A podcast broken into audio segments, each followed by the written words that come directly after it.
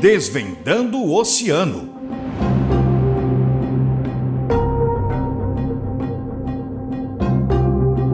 Ampliar os caminhos para pensar sustentabilidade no oceano.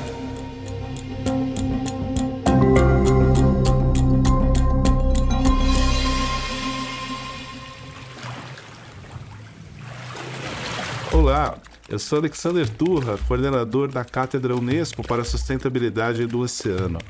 Vou conversar com a professora Áurea Ciotti, especialista em ecologia marinha do Centro de Biologia Marinha da USP, sobre marés vermelhas no oceano. Marés vermelhas.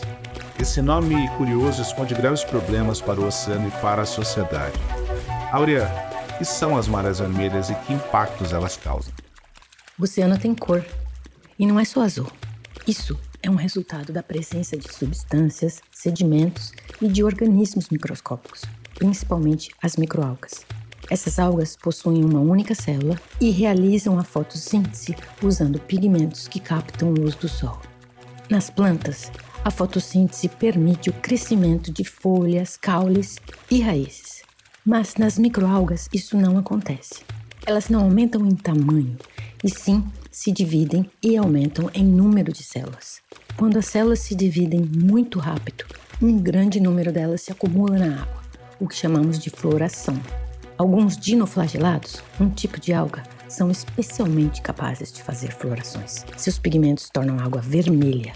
Mas existem marés verdes e marrons promovidas por outros grupos de algas. Algumas espécies produzem toxinas que trazem riscos à biodiversidade, pesca e cultivo de organismos marinhos, além da saúde humana.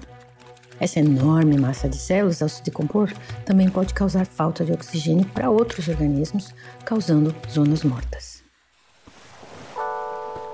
Aurea, é fato que as marés vermelhas têm aumentado em frequência e magnitude na costa brasileira? Por quê? E tem solução? Parece que sim, e isso é observado em muitas regiões costeiras pelo mundo onde a proliferação de microalgas tem relação com o aumento de nutrientes no oceano originados do esgoto urbano ou de fertilizantes da agricultura. No Brasil não é diferente.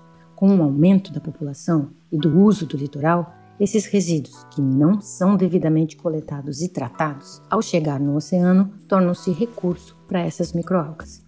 O aumento da temperatura do oceano causado pelas mudanças climáticas é outro fator importante, porque as microalgas tendem a se dividir mais rápido em águas mais quentes. E mesmo sem produzir toxinas, as alterações na quantidade e composição das microalgas afetará toda a teia alimentar, pois mais alimento na base da cadeia levará a uma alteração no número de indivíduos de outros organismos e a um desequilíbrio ecológico. Mas esse problema tem solução sim. Melhorar o saneamento e as práticas agrícolas para que as entradas de nutrientes no oceano seja controlada é um passo essencial. Outro é o combate às mudanças climáticas. Basta fazermos acontecer. Eu, Alexander Turra, coordenador da Cátedra Unesco para a Sustentabilidade do Oceano, conversei com Áurea Ciotti, professora do Centro de Biologia Marinha da USP, sobre marés vermelhas no oceano. Confira outros episódios do Boletim Desvendando o Oceano em jornal.usp.br e nos agregadores de podcast. Desvendando o Oceano.